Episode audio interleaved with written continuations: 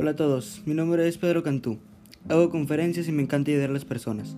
En este episodio de podcast me gustaría hablarte a ti sobre el captar la atención de la gente. Hablemos claro, la habilidad de captar la atención de la gente es algo muy importante a la hora de comunicarse con alguien. Pero, ¿qué hago para obtener la atención de la gente? A través del misterio generaremos interés. Mira, psicológicamente está comprobado que a la hora de hablar con alguien, tú tienes su 100% de atención solamente los primeros 3 a 5 segundos. Y de ahí esa persona tomará la decisión de si seguir poniendo atención o no. Así que esos primeros 3 a 5 segundos son vitales para mantener la completa atención de esa persona. Entonces, la verdadera pregunta aquí es, ¿qué hacer en esos primeros segundos para mantener la conversación? Mira, cuando inicies una conversación, lo mejor es hacerlo con un saludo y con una pregunta para así generar una respuesta por parte de la otra persona. Pero luego ya no solo será el tema de conversación lo que hará que la otra persona te ponga atención. Después de la primera pregunta que tú le hagas, empezarán a contar otros factores, como por ejemplo, número 1, tu actitud. Esta va a influir mucho en la percepción de la otra persona sobre ti y por lo tanto en su nivel de atención en ti. Me explico. Si le hablas medio dormido, no te pondrá atención. Si le hablas enojado, se desesperará y enojará también. Si le hablas nervioso, no te creerá.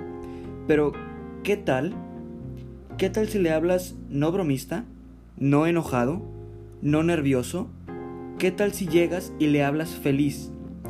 Y le muestras un saludo con una sonrisa, pero no una sonrisa del tipo de burla o de chiste, no, no, no, sino una que haga a la otra persona sentirse segura hablando contigo, sentirse contagiada de esa felicidad.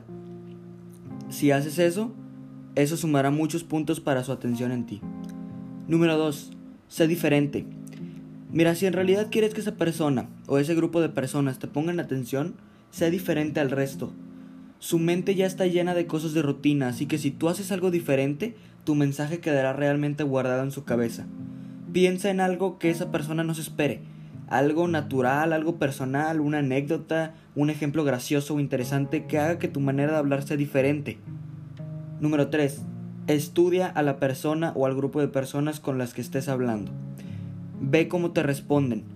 Si está triste, ayúdala. Pregunta el qué le ha pasado y si puedes hacer algo por él o por ella.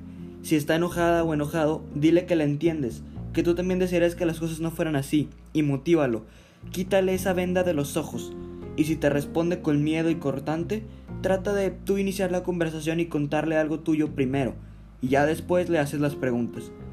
El punto aquí es nunca pierdas la atención para que no se vuelva una conversación incómoda y todo fluya bien.